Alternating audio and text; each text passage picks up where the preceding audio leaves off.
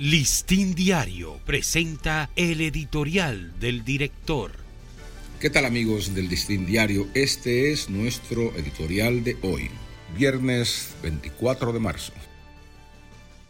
Una cumbre para un mundo distinto. Tras una devastadora pandemia que desarticuló por dos años sus economías y sistemas de salud, los países que forman la cumbre iberoamericana encaran ahora otra agenda cargada de serios desafíos.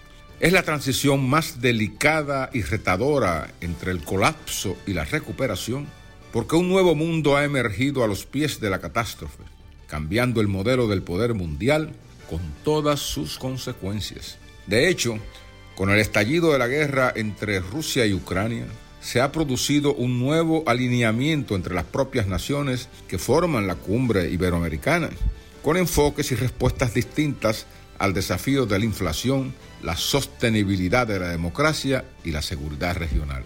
Si su gran éxito ha sido mantener esa unidad en la diversidad de sus intereses y prioridades, ahora lo crucial será lograr que no abandonen la apuesta, porque con la nueva realidad han emergido esquemas internacionales que van dando forma a la multipolaridad en la defensa de sus intereses económicos y políticos, lo que antes de la pandemia parecía un mundo inmutable. El comercio internacional, el intercambio de tecnologías, la cooperación en términos de seguridad y en proyectos bilaterales o multilaterales se moverán sin dudas al compás de los dictados de ese orden que ya no gira sobre dos ejes. La cumbre tiene por delante un horizonte marcado por las secuelas de daños del cambio climático, los movimientos migratorios a escala planetaria, y críticos déficits en la producción de alimentos.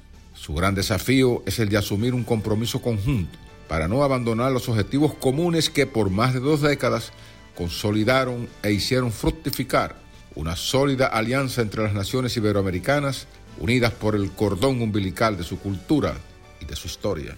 Este ha sido nuestro editorial. Listín Diario presentó el editorial del director.